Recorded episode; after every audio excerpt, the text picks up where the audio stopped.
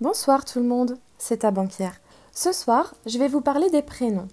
Le prénom, c'est quelque chose qui nous définit sans pour autant qu'on ait à le choisir. Mes parents à moi ont fait un choix que je qualifierais d'audacieux. J'ai eu beaucoup de mal à l'assumer. Longtemps.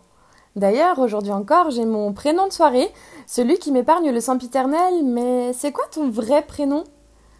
Certains pensent que le prénom a une influence sur la personnalité. Les Claires vont être douces, les Enzo turbulents, Selon moi, bien plus que le prénom en lui-même, c'est l'image de ce prénom dans la société qui nous amène à développer certains traits de caractère. Je fais partie de ces personnes dont on n'oublie pas le prénom.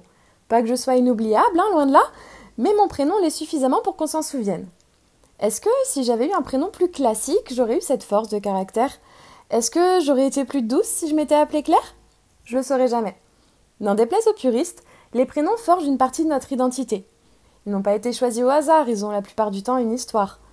Un prénom, c'est un feuilleton, un empire, une chanson, un souvenir, tout un tas de symboles en une seule personne. C'est quelque chose qui nous suivra, pour la plupart d'entre nous du moins, toute notre vie.